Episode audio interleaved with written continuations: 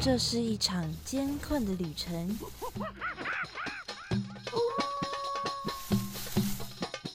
也是一场精彩绝伦的冒险。欢迎进入美好的动物世界，打开你的耳朵，用心感受。嘘，注意听，动物就在你身边。Animals 冒险王，你们准备好了吗？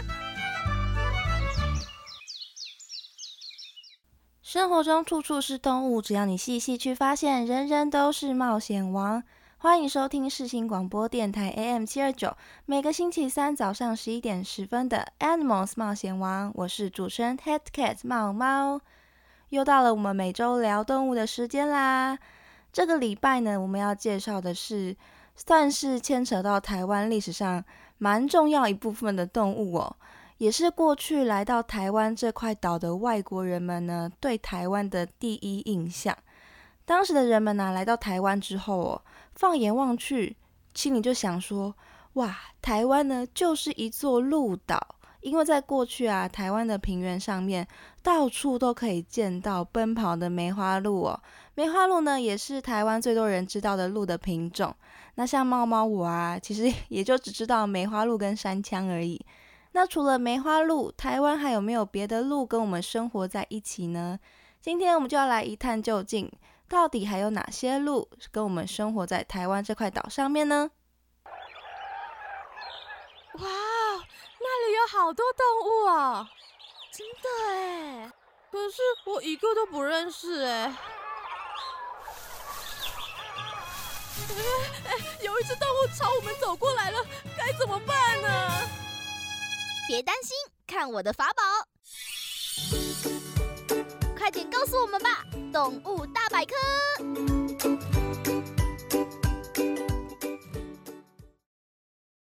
悠悠鹿鸣，食野之苹。我有嘉宾，鼓瑟吹笙。这是出自《诗经·小雅》里面的鹿鸣篇，主要呢是借由鹿鸣啊跟乐器的合奏，营造出呢主人宴请宾客啊那种快乐的气氛。那在里面呢的鹿啊，指的就是梅花鹿哦。但是其实。鹿平常是不会乱叫的啦，随便暴露自己的行踪，毕竟是一件危险的事情。现在呢，台湾有的鹿啊，除了大家很熟悉的梅花鹿跟山羌之外，还有一种叫做水鹿的鹿哦。那这三种鹿呢，都是台湾特有的亚种哦，是非常珍贵的。那我们今天就要好好的跟大家来介绍一下这三种鹿的区别哦。那我们就先按照体型去介绍好了。首先呢，就是台湾体型最大的鹿，就是水鹿，就是流水的那个水。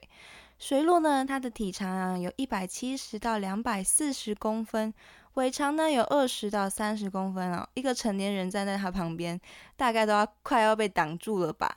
那年幼的水鹿的毛上面呢，其实有一些零星的斑点在上面，但是成年之后呢，这些斑点就会逐渐的消失，毛色呢会变成褐色的，但是夏天的毛色会比较浅，比较鲜艳一点，鹿毛的浓密度啊也会随着季节产生变化，冬天的话呢就会换成厚厚的一层冬季的大衣。水鹿的脸的两侧啊，从鼻子呢到眼睛这个地方，有一道比较深的褐色条纹，看起来呢就会形成像是 V 字形的斑纹。鼻子呢跟嘴巴的地方啊是呈现黑色的。它四只脚的内侧连接到肚子的地方的毛啊是黄白色的，尾端呢有黑色的比较长一点的丛毛。水鹿的鹿角啊，大约长七十公分。它的鹿角的主干啊，比梅花鹿的短，但是比较粗。在公水鹿一岁的时候呢，就会开始长角；两岁的时候呢，它的角就会开始分叉，最后就会分叉成三尖二叉，就是有三个尖角，两个分叉。最多最多呢，可以分成三个分叉。到这个时候呢，它的鹿角就已经完全长完，已经成熟了。再往后的每一年呢，当鹿角硬化完之后，就会从根部开始脱落，然后呢，隔年再重新长出一根新的鹿角哦。不管是水鹿、梅花鹿还是山羌啊，它们的眼睛下方呢，都有一个构造叫做眼下腺。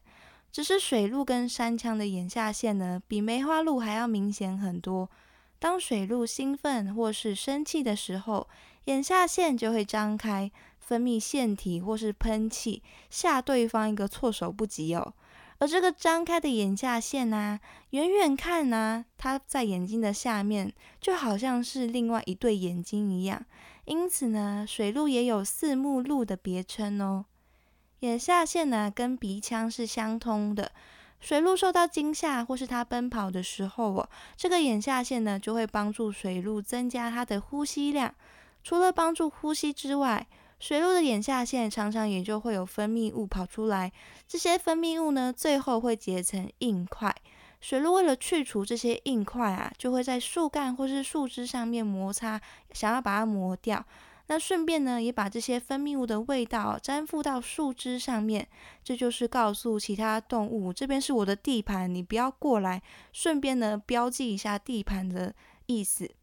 那水鹿用眼下线的分泌物来宣示地盘的主权之外，有时候呢，也会在地上打滚，洗个泥巴浴之后哦，再利用身体啊摩擦树干，或是直接啊留下气味标记，就是尿尿在树干上面，或是用鹿角去摩擦树干等等的行为，留下体味或是尿味，或是以鹿角啊摩擦树干后留在树皮上面的这些痕迹，来宣示地盘的主权哦。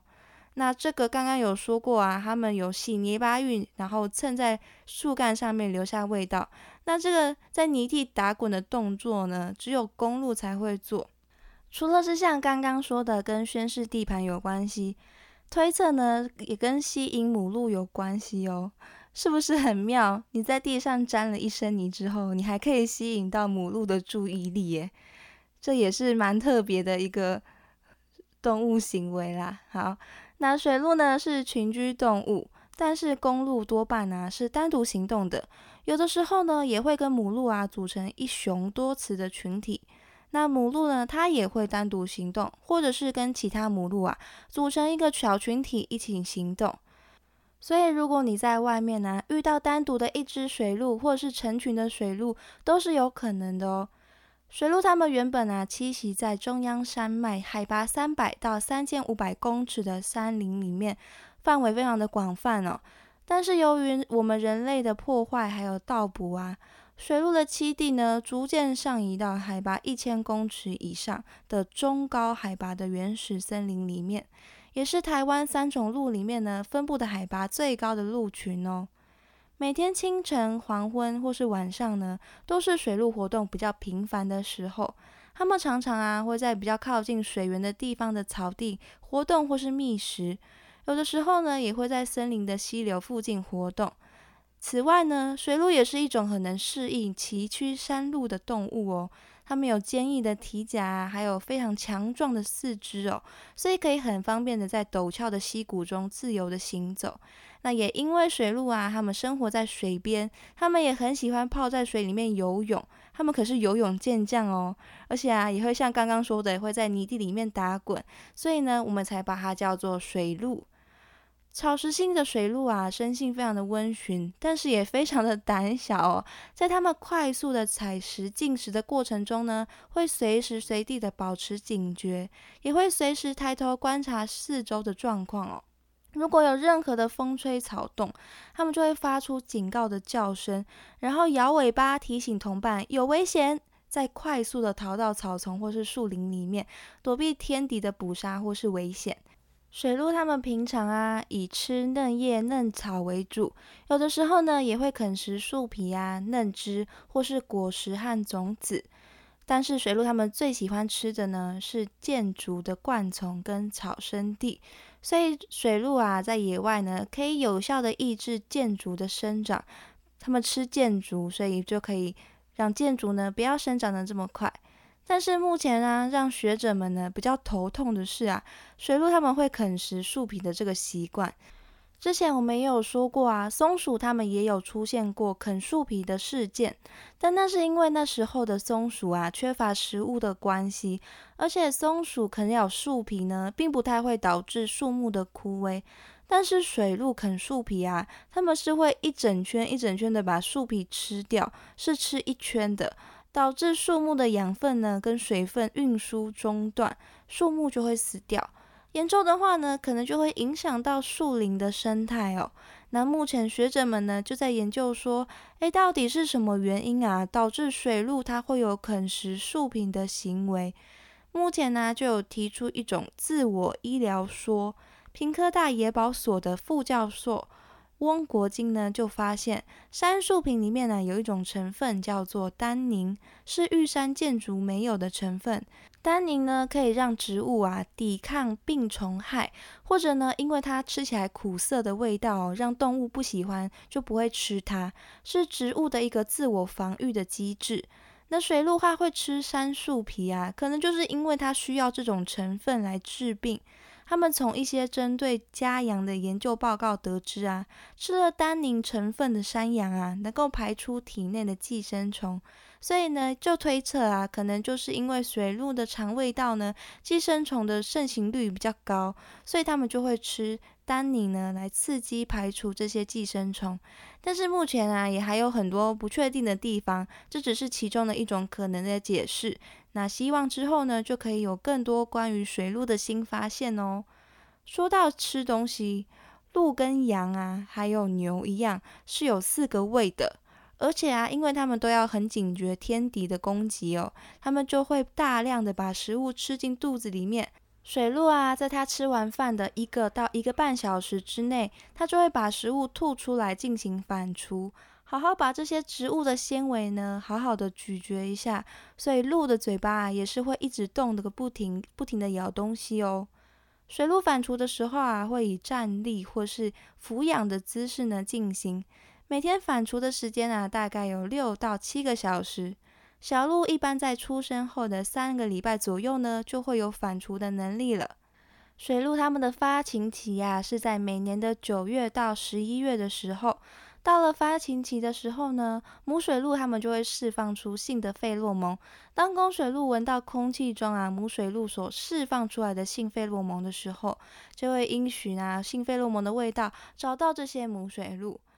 如果呢，当时有两只公水鹿同时出现的话，它们就会开始打架，争取求偶的机会啦。那母水鹿大约要怀孕八到九个月，每胎呢也只生一只。小鹿的哺乳期啊是六到八周，而且啊它就会很密切的、紧密的跟着母水鹿一起行动哦。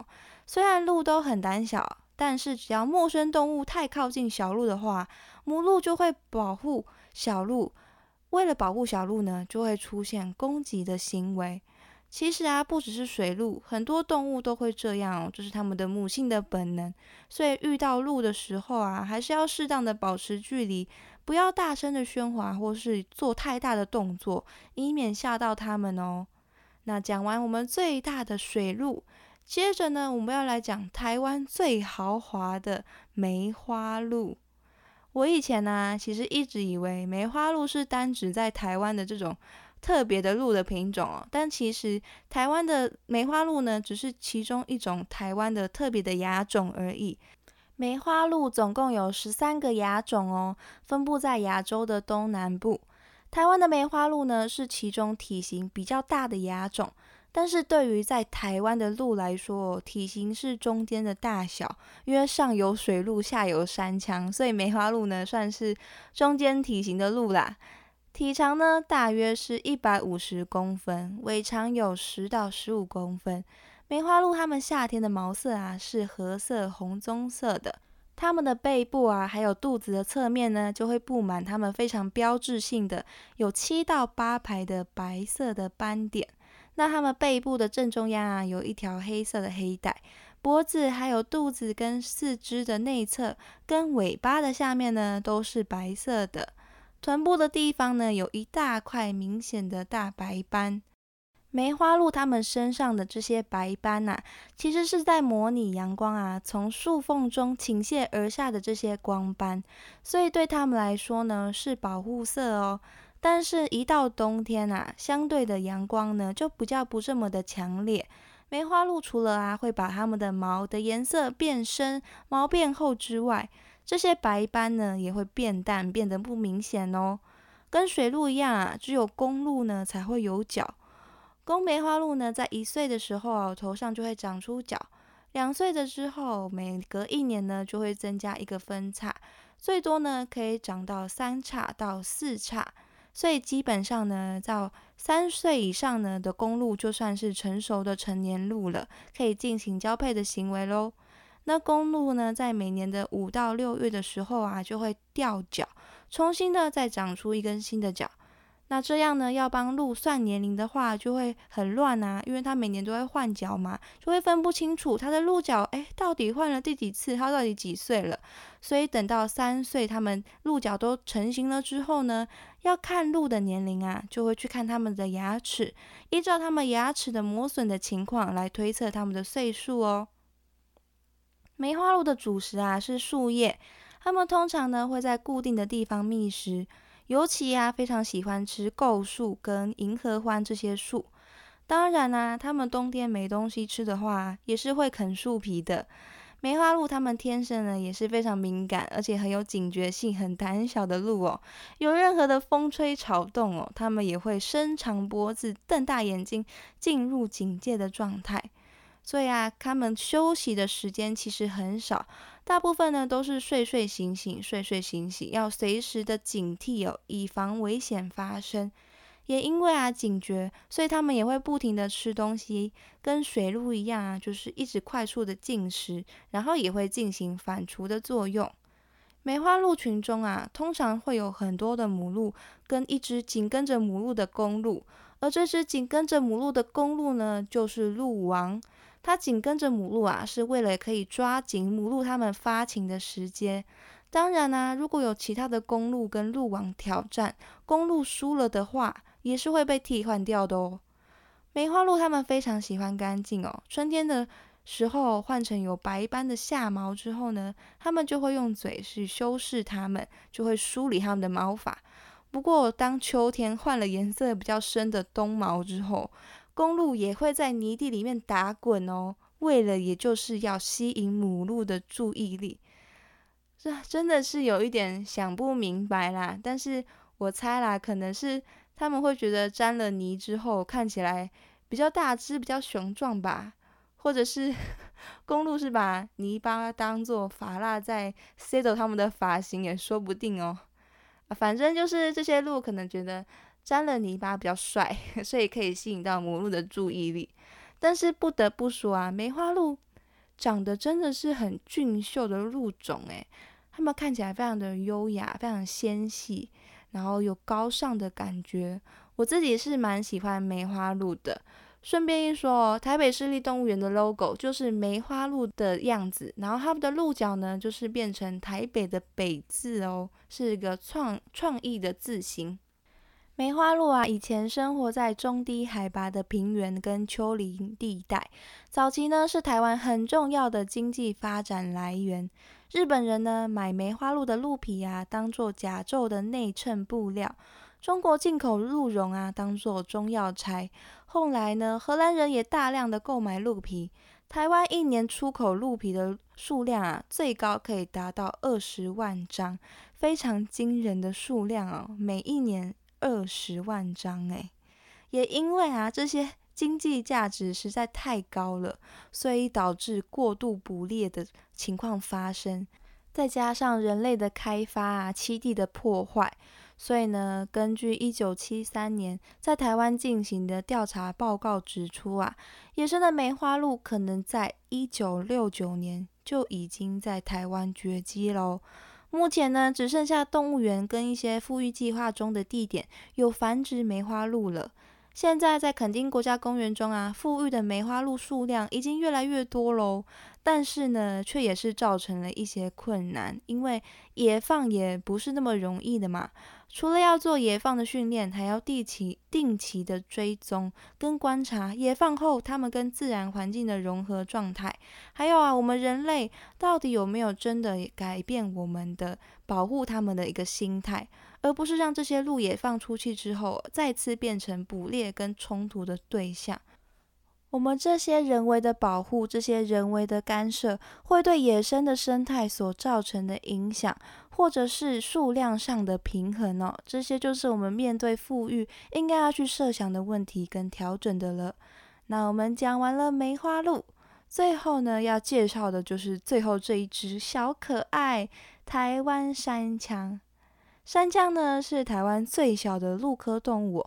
刚出生的小山羌上面呢，会有白色的斑点，但是渐渐长大的途中呢，就会慢慢的消失，跟水鹿是一样的哦。